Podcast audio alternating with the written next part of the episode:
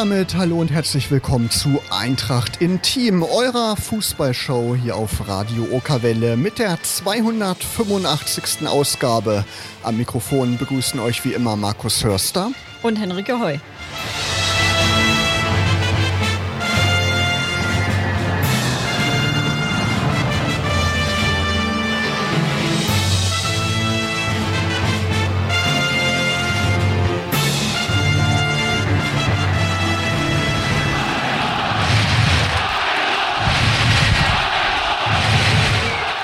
Ja, Henrike, und das Stadion ist nach wie vor leer. Die Zuschauer können immer noch nicht ins Stadion. Wir haben ja am Anfang der Staffel, haben wir ja schon gesagt, das ist ja so schade, dass wir nicht ins Stadion gehen können.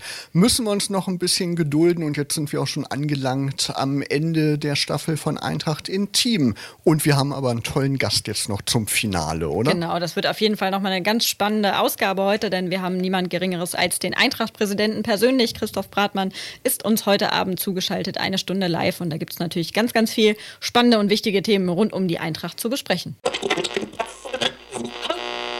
Ja, unser heutiger Gast ist ein waschechter Braunschweiger Jung. 1969 in der Löwenstadt geboren, wuchs er in Wendeburg im Landkreis Peine auf.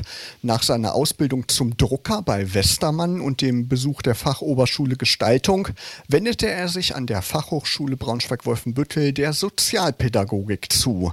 An der Uni Hildesheim erwarb er das Diplom in Erziehungswissenschaften. Seit dem Jahr 2004 arbeitet er als Studienrat mit mit den Fächern Sozialpädagogik, Politik und Geschichte an den berufsbildenden Schulen Goslar, Baskei, Seesen. Und seit 2003 engagiert er sich außerdem politisch in der Braunschweiger SPD und ist seit 2015 Fraktionsvorsitzender im Braunschweiger Rat. 2013 wurde er in den Niedersächsischen Landtag gewählt und jetzt ist er auch noch Präsident, Eintracht-Präsident. Schönen guten Abend, Christoph Bratmann. Hallo, guten Abend. Guten Abend. Schön, dass du dabei bist in unserer letzten Sendung vor der Sommerpause und mit allen Neuzugängen. Du bist ja quasi in deiner Funktion als hauptamtlicher Präsident sozusagen auch ein Neuzugang. Spielen wir immer so zum Kennenlernen Spiel, ein kleines Kennenlernspiel, was teilweise auch über den Fußball hinausgeht. Und wir geben dir ein paar Satzanfänge vor und du antwortest einfach ganz spontan. Bist du bereit? Alles klar. Ja, ich bin bereit. Okay, dann geht's los. Eintracht bedeutet für mich. Oh, einen ganz großen Teil meines Lebens. Himmel und Hölle zugleich. Und einfach äh, viele Freunde und, und Bekannte. Eintracht-Spiele verfolge ich am liebsten aus Block. Sechs, Südkurve. Die Gründung einer europäischen Super League finde ich. Völlig daneben. In zehn Jahren wird die Eintracht hoffentlich in der ersten Bundesliga angesiedelt sein. Diesen Aber obere Hälfte, zweite Liga wäre auch okay, wenn die zweite Liga so ist, wie sie nächste Saison wahrscheinlich sein wird. Ja, genau, wären wir, wir alle zufrieden, genau. genau. Diesen Spieler würde ich zur Eintracht holen, wenn Geld keine Rolle spielen würde. Wenn Geld keine Rolle spielen würde. Also, er ist schon ein bisschen alt, aber Slatan Ibrahimovic, äh, Ibrahimovic ist schon ein ganz großartiger und äh, Cristiano Ronaldo für die spektakulären Momente. Vielleicht ist es ja irgendwann mal so weit. So sieht für mich ein perfekter Sonntag aus. Ein perfekter Sonntag. Äh, nehmen wir mal zum Beispiel nächsten Sonntag. Wir haben haushoch gewonnen gegen Würzburg und haben wissen, dass wir nicht mehr absteigen können. Das wäre super. Auf jeden Fall. Mein schönstes ja. Erlebnis mit der Eintracht war? Mein schönstes Erlebnis. Ich hatte schon viele schöne Erlebnisse mit der Eintracht. Hm, die Aufstiege waren immer, also ich glaube, der, der spektakulärste war 2002 äh, das Last-Minute-Tor von Perunek. Ich glaube, das war, und der, mein erstes Stadionerlebnis war ein 3-1-Sieg gegen Bayern München 1981. Das war auch ein super Erlebnis. Wenn ich nicht Fußball schaue, mache ich am liebsten?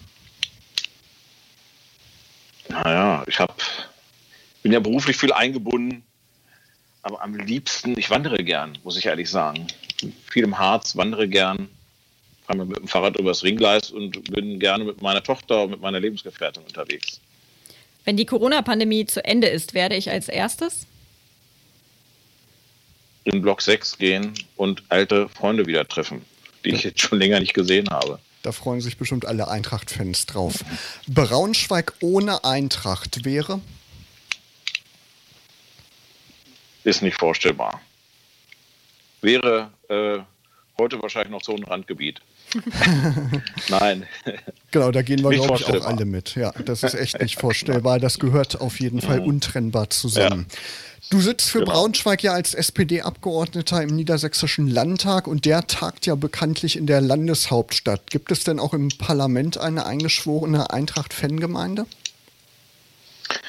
Naja, es gibt, es gibt, es gibt Eintracht-Fans, ja. Die kommen auch alle aus der Region, also nicht nur aus Braunschweig. Da ist mein Kollege Markus Bosser aus Schöppenstedt beispielsweise. Der ist auch großer Eintracht-Fan, ähm, die Braunschweiger Abgeordneten auch. Also die drücken alle Eintracht die Daumen und ich kriege auch aus, von den anderen Niedersächsinnen und Niedersachsen äh, viel Zuspruch. Die drücken die Daumen.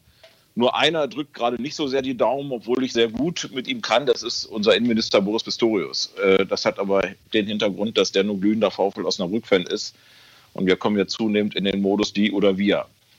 Nein, es gibt schon Eintracht-Fans. Wir haben auch mal einen parlamentarischen Fanclub gegründet ähm, im Landtag. Ähm, und äh, gab es auch immer einen regen Austausch. Im Moment ist das auch durch die Corona-Pandemie aber ein bisschen zum Erliegen gekommen. Es gab auch schon mal ein Spiel Braunschweig gegen Hannover ähm, im Landtag. Also das waren Abgeordnete aus beiden Städten, die dann gegeneinander Fußball gespielt haben. Das haben wir alles schon gemacht. Ja, ist ja schön, dass dadurch auch so eine Gemeinschaft entsteht dann im niedersächsischen ja. Parlament. Ähm, wo siehst du Parallelen zwischen Fußball und Politik? Kann man das äh, miteinander vergleichen? Ja, da gibt es schon Parallelen. Also klar, rund um den Fußball äh, geht es emotional zu. Es ist alles öffentlich.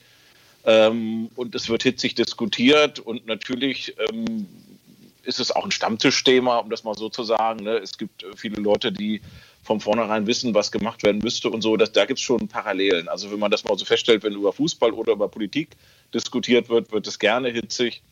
Leute, die sowohl im Fußball oder die im Fußball oder in der Politik ähm, zugange sind, in welcher Funktion auch immer, sind öffentlich sind auch zum Teil Gegenstand öffentlicher Diskussionen. Da gibt es schon ein paar, äh, paar Parallelen. Und auch Politik ist in gewisser Hinsicht auch ähm, nicht ganz so kurzlebig wie im Fußball, aber es ist auch Tagesgeschäft. Es kann ho schnell hochgehen, es kann aber auch schnell wieder runtergehen.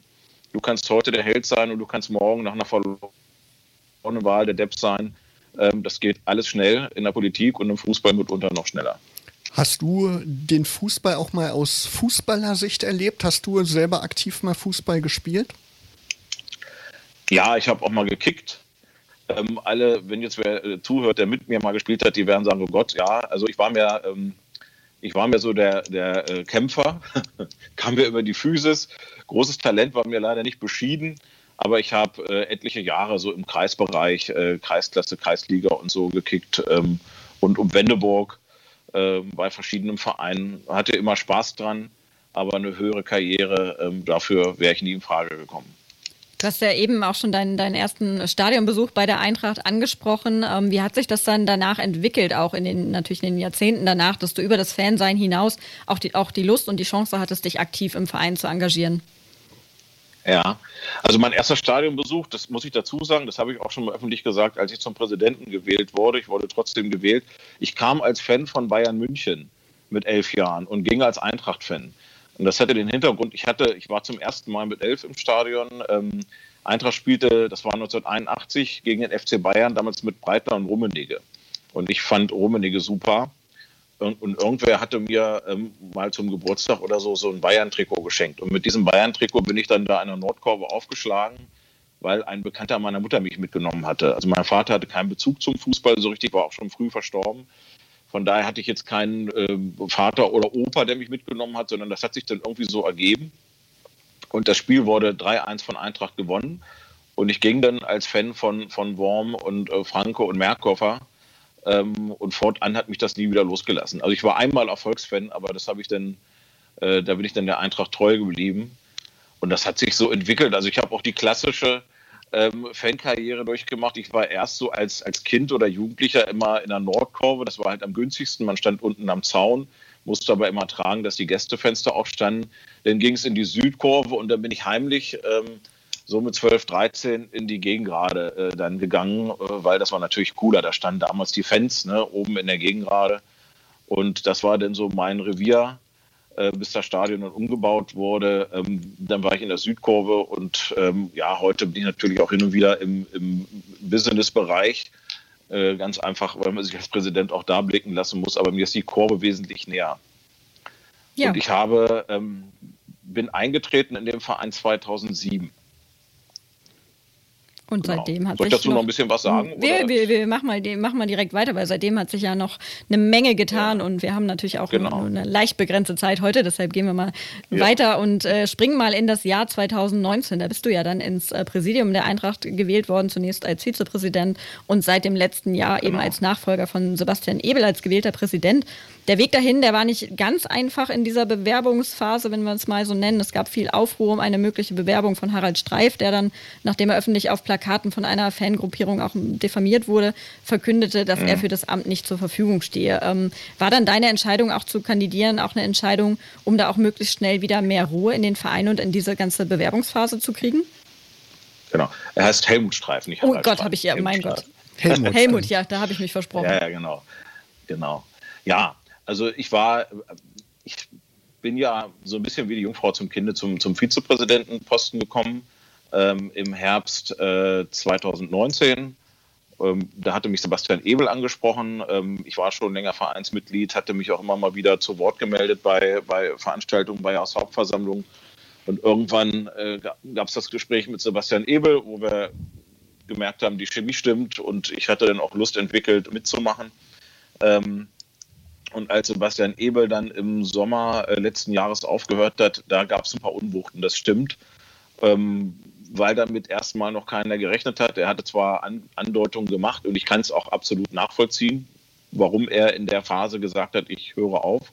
Das hatte berufliche Gründe, das hatte persönliche Gründe, da haben wir lange auch drüber gesprochen. Ähm, Sebastian steht ja für, für, eine sehr erfolgreiche Zeit äh, der Eintracht. Ähm, ja, und dann gab es tatsächlich ein paar Unwuchten rund um Kandidaturen. Ich hatte erstmal ähm, nur geplant, weiterhin Vizepräsident zu sein, war aber in der Verlegenheit, dass ich dann kommissarischer Präsident war. Ne, wenn, der, mhm. wenn der Präsident zurücktritt, ist der Vize automatisch kommissarischer Präsident, bin in, in den Aufsichtsrat nachgerückt. Und das war natürlich auch eine Phase, wo gerade die neue Saison geplant wurde. Es war ohnehin eine gewisse Hektik, war ein neuer Trainer da mit, mit Daniel Mayer. Kaderplanung musste vorangebracht werden und es ging darum, wer äh, übernimmt jetzt das Amt. Und ähm, ja, da gab es, äh, gab es Gespräche. Ähm, Helmut Streif hatte sich angeboten, eine sehr honorige Persönlichkeit ähm, und bekannter Unternehmer aus Braunschweig.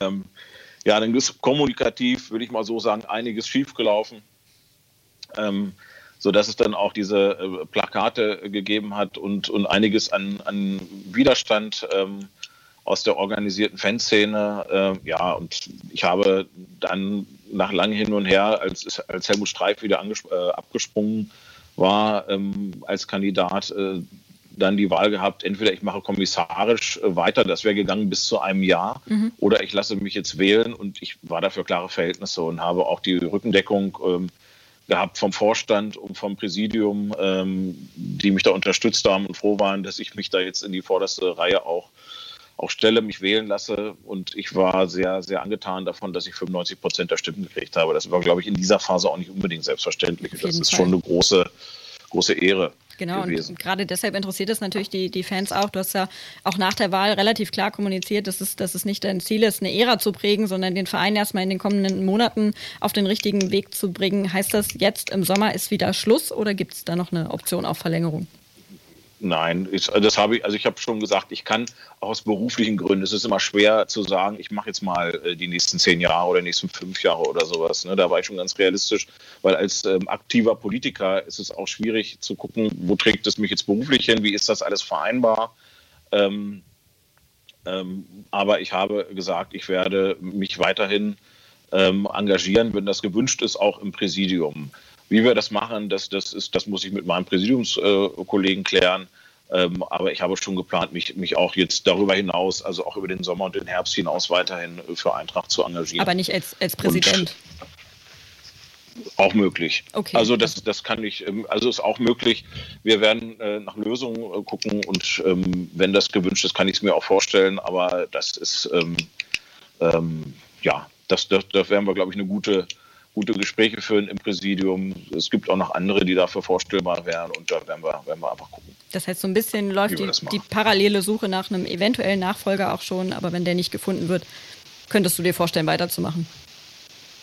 Ja, ich glaube, wenn, würden wir es eher aus unserem Kreis ähm, ähm, machen, den wir jetzt im Präsidium haben. Mit Axel mhm. Ditzinger, guten Vizepräsident. Ähm, wir sind im Moment wirklich gut aufgestellt im Präsidium mit, mit, mit Rainer Zech, der eine ganz wichtige Persönlichkeit ist äh, für den BTSV und das seit vielen Jahren. Ähm, mit Kai Rohn, der ähm, ja die Abteilungen ähm, gut managt und dann äh, kompetenter Ansprechpartner ist und natürlich mit Dennis Krupke, der sowieso eine Legende ist. Na klar, äh, und nebenbei auch noch ein toffer Typ. Ja, das, auf jeden Fall. War ja hier auch ganz, ganz häufig zu Gast, deswegen ja. wir gut. Super Typ ja. und äh, ist natürlich auch, glaube ich, äh, für den, für den Verein auf jeden Fall eine gute Perspektive, wenn man da Stabilität schafft, in dem Sinne, dass genau. es eine interne Lösung gibt. Eintracht-Präsident Christoph Bratmann ist heute Abend zu Gast hier bei Eintracht in Team auf Radio Okerwelle und wir wollen natürlich mit dir auch über die aktuelle Situation sprechen und über das jüngste Spiel, Rückblick Düsseldorf am vergangenen Wochenende. Wie hast du das Spiel verfolgt, Christoph? Bist du mit vor Ort gewesen? Nee, ich war diesmal nicht mit vor Ort. Ähm, ich habe ein paar Auswärtsspiele gemacht, aber bei weitem nicht alle. Das ist auch in der Corona-Pandemie immer ein bisschen schwierig und auch nicht immer so vergnügungssteuerpflichtig, sich die Geisterspiele anzugucken. Also ich war nicht in Düsseldorf, es waren ähm, zwei Präsidiumskollegen, Axel Ditzinger, Kai Rohn und Rainer Oettinger aus dem Aufsichtsrat vor Ort. Ähm, ich habe es tatsächlich mit einem sehr guten Freund äh, zusammen im, äh, äh, im Garten geguckt. Und wir sind äh, ziemlich verzweifelt zwischendurch, weil es so verdammt spannend war. Aber es war, es war die richtige Reaktion und es war, war ein gutes Spiel der Mannschaft, wirklich. Ich war äh, sehr zufrieden am Ende. Gleich mit dem Punkt und vor allem mit, mit dem Auftritt. Genau, da müssen wir auf jeden Fall äh, zufrieden sein. Nach Rückstand, du hast es schon gesagt, das war spannend. Die Mannschaft ist zweimal zurückgekommen, hat auf jeden Fall gute Moral bewiesen. Und ein Punkt ist auf jeden Fall besser als kein Punkt, ist ja immer so. Gleichzeitig hat Osnabrück leider gegen Würzburg gewonnen. Wie sehr guckt man jetzt auch in dieser Saisonphase auf das, was die anderen Mannschaften machen? Oder sagst du einzig das, was die Eintracht spielt, ist relevant für mich? Nein, ich gucke natürlich auch auf die Ergebnisse der anderen, klar, weil es äh, die Saison geht nur noch zwei Spieltage. Und natürlich äh, guckt man auf Ergebnisse der anderen, gerade wenn der Spielplan so ist, so durcheinander ist, wie er eben ist. Wenn äh, unsere direkten Konkurrenten, wie zum Beispiel Sandhausen, unter der Woche Spiele haben, guckt man natürlich schon hin und äh, freut sich, äh, wenn die nicht gewinnen, was nichts mit Gehässigkeit zu tun hat, sondern was einfach aus Eigennutz äh, der Sache geschuldet ist, dass äh, tabellarisch die Situation eben so ist, dass wir es noch selber in der Hand haben. Und äh, deshalb werden wir natürlich am, am Sonntag äh, erstmal darauf gucken, dass wir die drei Punkte einheimsen, aber wir werden natürlich gucken, was machen parallel nun äh, Sandhausen und Osnabrück. Definitiv. Wie Weil das hat natürlich eine Bedeutung. Ist ja immer spannend im Abstiegskampf, klar. Mhm. Wie ist dein, Ge genau. wie ist dein Gefühl? Ähm, was meinst du, wie sind die Chancen der Eintracht, eben mindestens diesen Relegationsplatz zu halten, aber eben vielleicht auch noch den rettenden Platz 15 zu holen? Also die, die, sind gut, die sind ein deutliches Stück gestiegen ähm, nach, äh, nach Düsseldorf. Und das war ist nicht nur der eine Punkt, der immens wichtig ist, weil dadurch haben wir es auch Osnabrück gegenüber selber in der Hand, sondern es war auch der Auftritt, der wirklich Mut gemacht hat. Wo man gesehen hat, die Mannschaft hat es begriffen, äh, die Mannschaft ruft alles ab, kommt zweimal zurück und ähm, ist auch in der Lage, mit einem wirklich sehr schweren Gegner, beste Heimmannschaft immerhin, ähm, auswärts so zu bespielen, dass man am Ende dem Sieg sogar näher war als die, die Düsseldorfer und ähm, das, das war schon gut.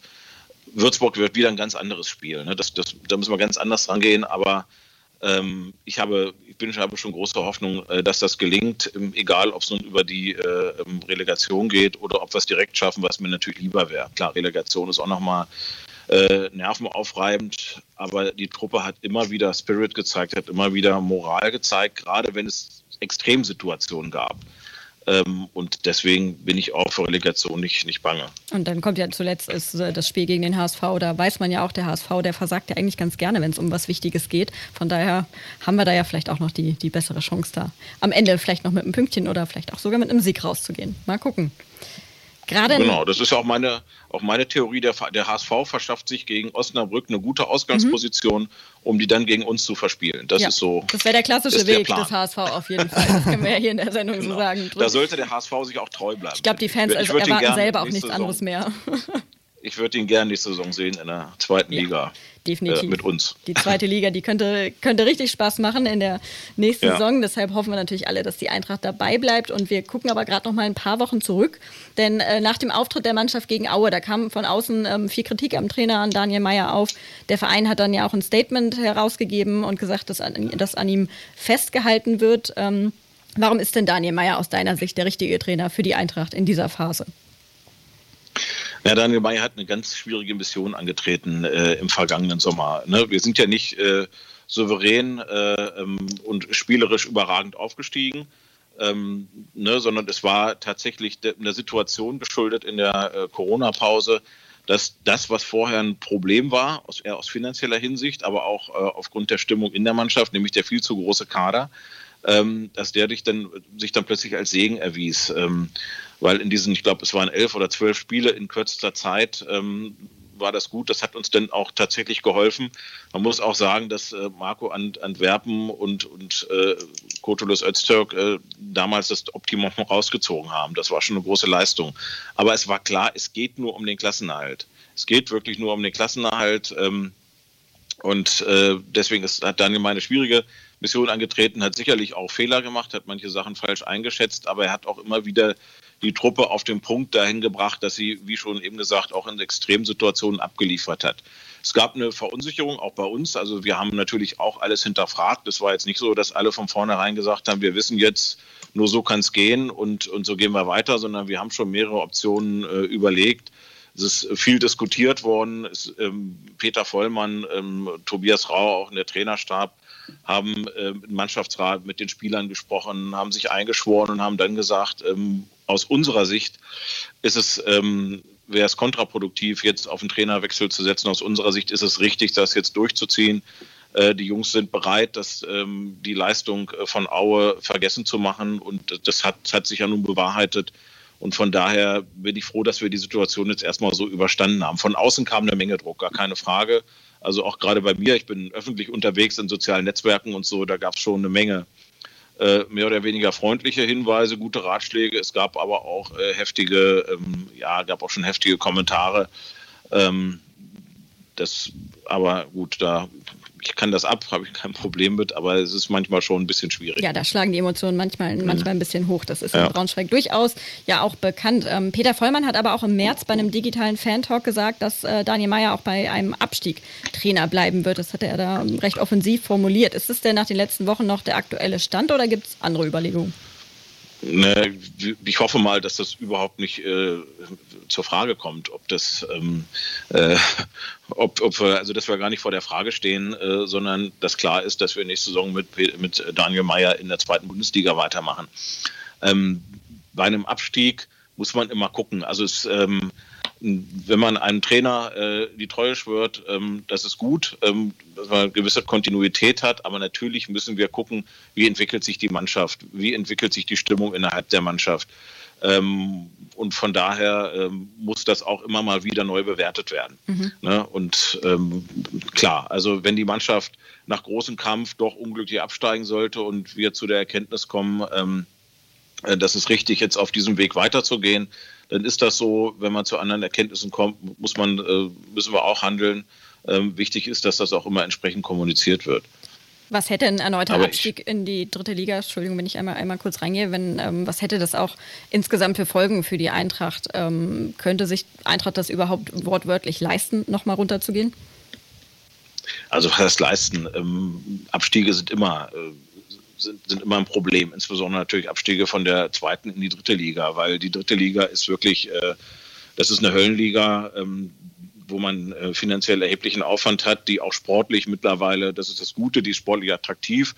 Äh, da wird, ähm, wird ja nun sehr äh, physischer Fußball gespielt und ähm, da muss man schon auch mit einer ähm, wirklich mit einer guten Truppe äh, bestehen. Man sieht ja, wie viele Traditionsvereine auch schon da ins Schlingern gekommen sind ne? und gegen Abstieg gekämpft haben. Kaiserslautern, ähm, die sich jetzt wahrscheinlich retten werden, Magdeburg, die jetzt einen guten Lauf haben, aber lange unten drin standen. Also es geht sehr, sehr schnell der Weg runter von ähm, Liga 2 äh, über Liga 3 in Liga 4. Das ist, das ist wirklich, das haben wir ja selber am eigenen mhm. Leibe erfahren, mhm. ähm, 2018, 19.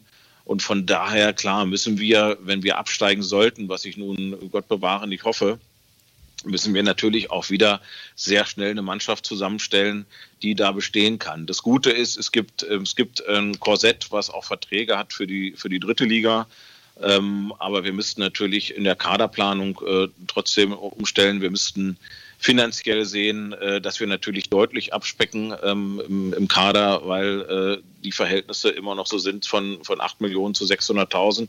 Das ist ein Riesenunterschied und das wäre natürlich für den ganzen Verein nicht gut, weil Abstiege wirken sich halt aus, die wirken sich auf die Geschäftsstelle aus, auf die Arbeitsplätze, die da sind. Äh, das war eben auch der Fall 2018, 19. Das wirkt sich auf den EV aus, also auf dem Gesamtverein, weil die Erträge dann nicht mehr kommen aus der GmbH.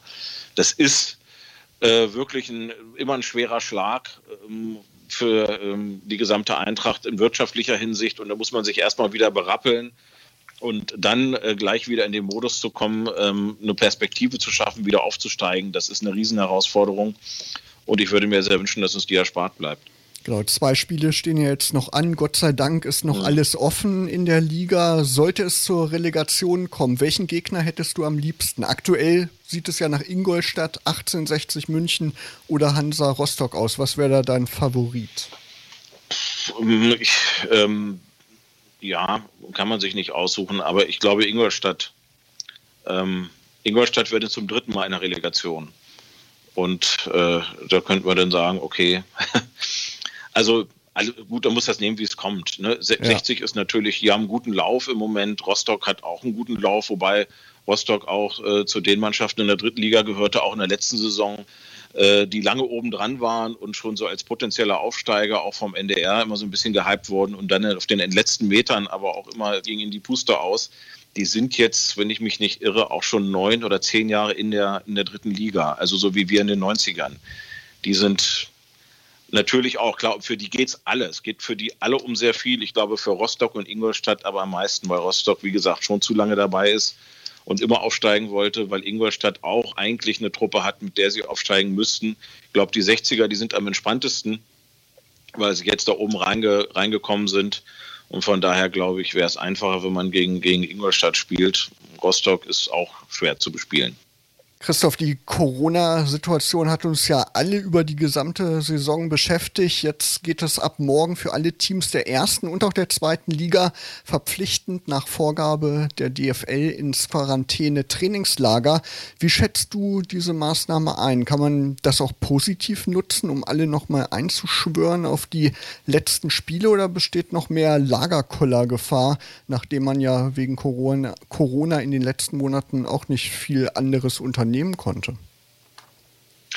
Ja, so ein bisschen Lagerkollergefahr besteht natürlich immer, wenn man sehen muss, dass die Jungs natürlich auch ihre Familien, ihre Freundinnen und so weiter jetzt auch schon häufiger nicht gesehen haben und jetzt auch länger nicht sehen. Aber ich glaube, das ist überschaubar und äh, man kann es durch, man kann es positiv nutzen. Also wenn wir an die letzte Saison denken, ähm, da gab es ja dann auch äh, nach einer längeren Pause ein Corona-Trainingslager und dann sind diese ähm, äh, letzten elf Spiele, glaube ich, waren es am Stück ja runtergespielt worden in dauerenglischen Wochen. Ähm, und das hat ja gut funktioniert. Da hat die Truppe sich, die damalige Truppe sich nochmal richtig gut eingeschworen. Auch da gab es vorher ein paar Ungereimtheiten, aber da haben sich alle, waren sich alle bewusst, äh, das ziehen wir jetzt nochmal durch, das Ding. Und das hat ja auch funktioniert. Und äh, diesen Effekt, äh, zumindest gibt es da ähm, gute Anzeichen für, dass dieser Effekt, dieser Trainingslager-Effekt jetzt auch nochmal positiv mitgenommen wird, nach dem Motto, wir sind jetzt soweit, äh, Jetzt gehen wir die letzten Meter auch noch, um die Klasse zu halten. Wo wird die Eintracht das Trainingslager verbringen? Das ähm, Quarantäne-Trainingslager, das weiß ich ehrlich gesagt gar nicht. Ähm, ich glaube, es war ein, weiß, ich weiß nicht genau, ob es Basinghausen war. Das war schon mal, ähm, ist jetzt auch nicht groß kommuniziert worden, ähm, ne, weil die Mannschaft ist ja, ist ja wirklich unter sich. Quarantäne-Trainingslager heißt auch, da kann mhm. auch keiner aus dem Umfeld, kein Aufsichtsrat, kein Präsident oder so hin. Ähm, das ist auch ein Problem so der Corona-Pandemie, dass der Kontakt zu den Spielern nur sehr sporadisch da ist. Ne? Also der Kontakt zu den Verantwortlichen, zu Peter Vollmann, der ist häufig da, auch zu, zu Daniel Meyer hin und wieder, aber zu den Spielern ist das schwierig.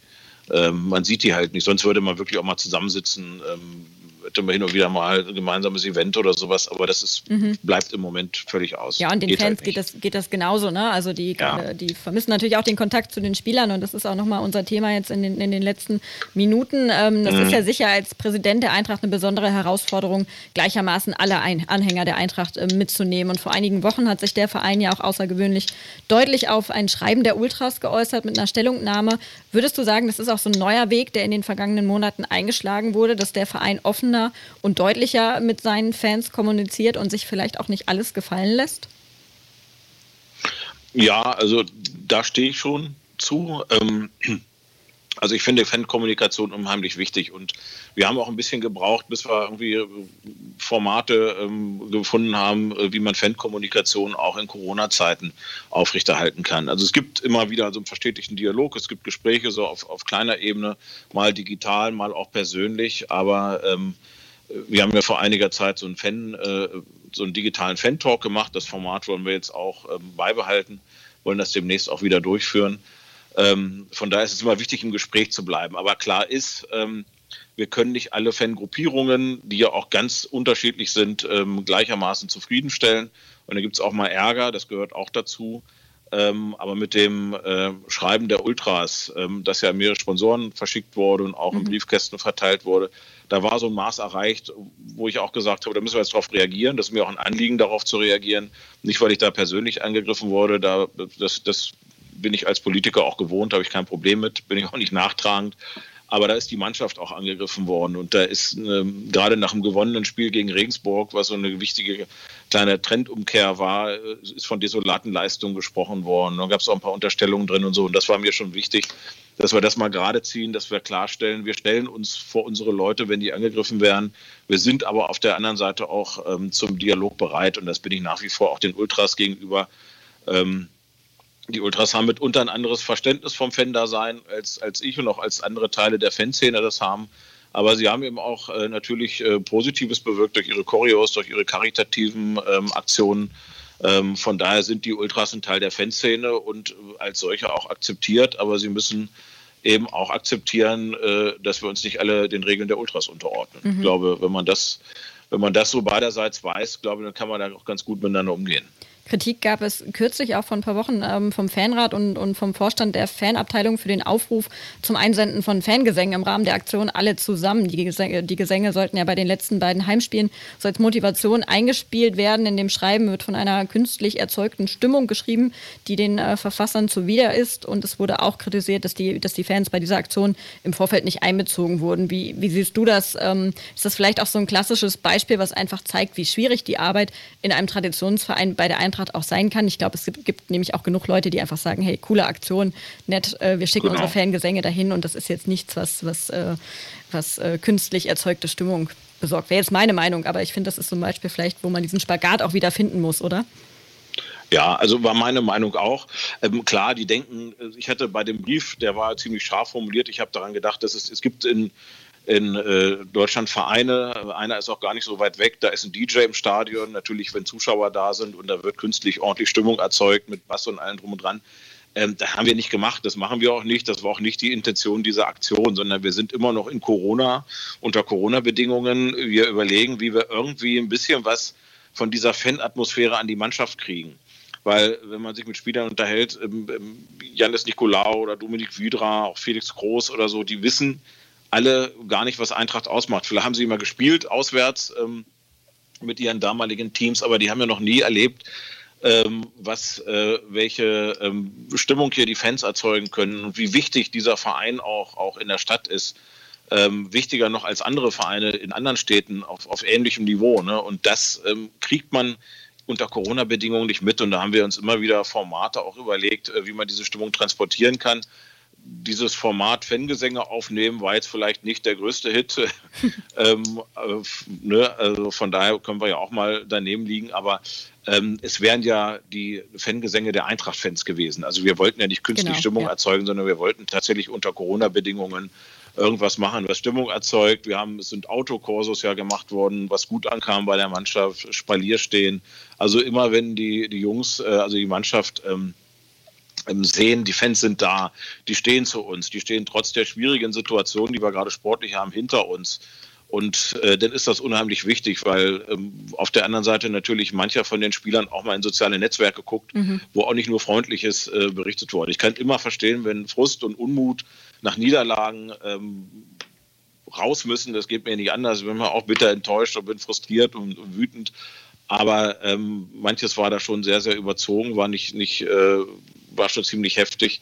Und von daher sind, ist die Mannschaft natürlich froh, wenn sie mitkriegt, die große Anzahl der Fans, die steht hinter der Truppe und äh, die fiebert mit und die unterstützt auch auf die Art und Weise, die eben gerade momentan möglich ist. Das tut auch der Großteil, da bin ich mir sehr sicher. Was wünschst du dir denn von der gesamten Fanszene für die Zukunft?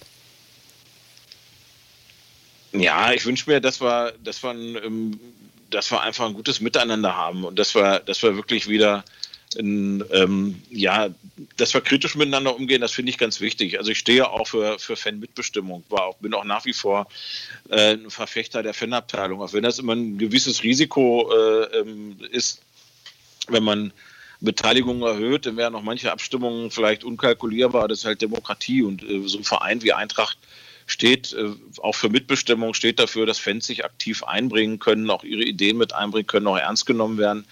Ähm, und ähm, ja, das wollen wir weiter pflegen. Das ist in, unter Corona-Bedingungen sehr, sehr schwierig gewesen. Das muss man ganz klar sagen. Deswegen, ich glaube, deswegen gab es auch so ein paar, ähm, ja, gab es auch so ein paar Situationen, wo, was über Flugblätter verarbeitet wurde, über oder über irgendwelche Mails, die mich erreicht haben, wo ich am Ende gesagt habe, naja, wenn ich jetzt nicht gerade Corona werde, wenn wir uns mal im Fanhaus auf ein Bier treffen, dann könnten wir das wahrscheinlich äh, vernünftiger im Dialog regeln. Das ist aber gerade nicht drin und das macht die Situation mitunter auch noch ein bisschen gereizter. Aber ich wünsche mir eine aktive Fanszene, die sich gut einbringt ähm, im Verein, die für Stimmung sorgt und ähm, ja, die auch äh, ja, die durchaus auch politisch ist, was den Vereinspolitik angeht und, und mitmacht und ähm, wo aber auch Unterschiedlichkeit akzeptiert wird, weil, wie vorhin schon angedeutet, es kann doch nicht sein, dass eine, eine Fangruppierung die anderen dominiert, sondern Eintracht-Fans sind vielfältig, vom Gegenradenbesucher über den Ultra aus Block 9 bis hin zum Familienblock und so. Da gibt es äh, Leute, die alle ähm, den Löwen im Herzen tragen und auf der Brust tragen, alle blau-gelb ticken, aber ganz unterschiedliche Vorstellungen vom Fan-Dasein haben. Wir binden euch Fans ja auch immer, euch Hörer hier ein in Eintracht Intim und wir haben uns zwei Fanfragen rausgesucht. Die eine von Olaf, die haben wir jetzt quasi schon beantwortet. Da geht es um den Klassenerhalt und Olaf sendet blau-gelbe Grüße vom Fanclub Duttenstädter Löwen und da senden wir natürlich blau-gelbe Grüße zurück. Und eine zweite Fanfrage haben wir bekommen von Werner, der schreibt auch auf den Klassenerhalt und blau-gelbe Grüße und fragt, ist es nicht an der Zeit, endlich mal eine angemessene Vorgehensweise festzulegen, festzulegen, die bestimmt, wie von unserer Eintracht Spieler, Trainer eine würdevolle Verabschiedung zuteil wird? Immer wieder wird von kurzen Verabschiedungen via Telefon berichtet, zuletzt wieder aktuell von Bernd Nerich. Am Ende findet Werner wirft so etwas kein gutes Bild auf unsere Eintracht. Wie stehst du dazu, Christoph? Mhm. Also erstmal schöne Grüße nach Duttenstedt ich bin nicht so fern als Wendeborger, habe ich mal eine rote Karte gekriegt an Duttenstedt, das ist auch schon ganz lange her. genau. Ähm, ja, das ist richtig. Ähm, auch das war ähm, einerseits durchaus auch äh, unter Corona-Bedingungen etwas schwierig, Verabschiedungen äh, zu machen. Ähm, das, ja, also man, weil es unklar war, gerade im Falle von Bert Nerich. Bert Nerich hatte noch Vertrag. Ähm, deswegen hätte man ihn jetzt nicht am letzten Spieltag in, in Meppen verabschieden können. Das wäre ja ein, ein, Spieltag gewesen, wo man gut ähm, ausscheidende Spieler hätte verabschieden können. Es ging um nichts mehr quasi. Ne? Der Aufstieg war schon äh, ein, ein Spiel davor gesichert. Äh, das war aber unklar, weil da ist man noch davon ausgegangen, sind wir noch davon ausgegangen, dass Bernd Erich bleibt. Es war aber aufgrund der Verletzungshistorie von Bernd Nerich auch, wurde immer deutlicher, dass er uns nicht mehr weiter, groß weiter geholfen hätte in, in Liga 2. Und dann kam es zu einem ziemlichen Transfergerangel. Ähm, ähm, ne, Nerich war einer der Spieler, der gehen sollte. Ähm, ist er dann auch gegangen zu Victoria Berlin, aber die Begleitumstände, in die ich jetzt nicht so involviert war, weil das ist natürlich Sache vom äh, der sportlichen Seite, also Vertragsverhandlungen und so machen, äh, mache mach ich als ehrenamtlicher Präsident nicht, sondern natürlich äh, werde ich mit informiert. Ähm, aber nichtsdestotrotz ähm, kenne ich die Aussage von Bernd Nerich aus der Zeitung, die von Peter Vollmann kenne ich aus dem persönlichen Gespräch. da bin ich etwas näher, in, in dem Fall muss ich sagen, bei Peter Vollmann. Aber ich kann es letzten Endes nicht beurteilen. Nichtsdestotrotz ist es richtig, ähm, dass es ganz wichtig ist, zum einen verdiente Spieler auch vernünftig zu verabschieden. Wir haben ja noch zum Beispiel Fitze, ist ja auch noch nicht mhm. richtig verabschiedet worden. Der ist noch ja. im Verein, aber irgendwie ähm, ein Abschiedsspiel oder irgendwas müssen wir eigentlich für so jemanden machen. Ne? Ähm, bei dem Verdienst, äh, was er hat, gibt es noch ein paar andere. Ähm, dass man verdiente Spieler gut verabschiedet und dass die sich auch positiv erinnern an Eintracht. Das ist ein ganz wichtiges Ziel. Manche machen das, manche eben auch nicht. Und äh, was auch nach Corona, glaube ich, was, was auch ein Ziel ist, ähm, was ich mir vorgenommen habe, ist eben ähm, mit Ex-Spielern mal wieder ähm, ja, so, eine, so, ein, so einen Kreis zusammenzuführen. Da gibt es ja noch gute Verbindungen, bis hin zu Marco Dehne und so weiter, die, die sich immer noch treffen ähm, und dass man die öfter mal einlädt, dass man die öfter mal zusammenholt, weil zum Teil kann man auch, glaube ich, ganz gut von denen profitieren, von deren Erfahrungen. Manche haben ja dann wirklich auch einen interessanten Weg gemacht und ich finde das wichtig, dass man ähm, diese, diese Netzwerke, die es immer noch gibt an ehemaligen Eintracht-Spielern, die sich immer noch zusammenfinden, wie ich weiß, und sich gerne an die frühere Zeit erinnern bei Eintracht, dass man die auch vom vereinsseitig mit einbindet, mal einlädt, mit denen mal spricht und irgendwie auch zeigt, wir sind auch für euch da, wir haben euch nicht vergessen. Das ist doch eine schöne Perspektive und ein schönes Schlusswort an der Stelle. Wir müssen einmal reingehen, weil unsere Zeit abgelaufen ist und äh, wir an der Stelle erstmal natürlich ganz, ganz herzlich Danke sagen wollen für deine Zeit, für das Interview und natürlich äh, dir und der Mannschaft alles, alles Gute für den Klassenerhalt wünschen wollen. Vielen Dank, Christoph. Danke für deinen Besuch und wir drücken alle die Daumen, ähm, dass der Klassenerhalt gelingt. Ja, ganz herzlichen Dank, Enrico und Markus. Äh, wir schaffen das. Nee, das sagt Merkel immer, wir packen das auf jeden Fall. Und ähm, am Ende werden wir erleichtert äh, mit Abstand äh, irgendwie ein Bier trinken oder so, wenn wir es geschafft haben. Mhm, und genau. ähm, ich freue mich auf die nächste Saison, zweite Liga. Dafür nochmal alles raushauen und ähm, das wird gelingen, hoffe ich. Auf jeden Fall. Okay. Ja, euch allen auch vielen Dank fürs Zuhören in dieser Sendung, aber auch die ganze Saison, die ganze Staffel Eintracht in Team über. Wir machen jetzt erstmal Sommerpause, paar Wochen, paar Monate, melden uns dann zum Saisonstart der Braunschweiger Eintracht wieder.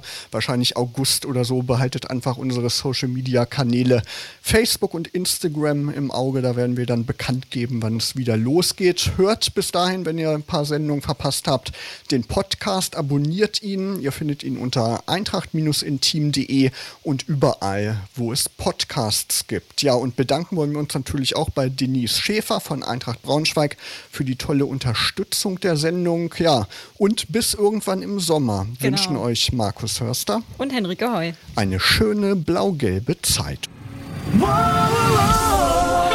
Radio Okawelle.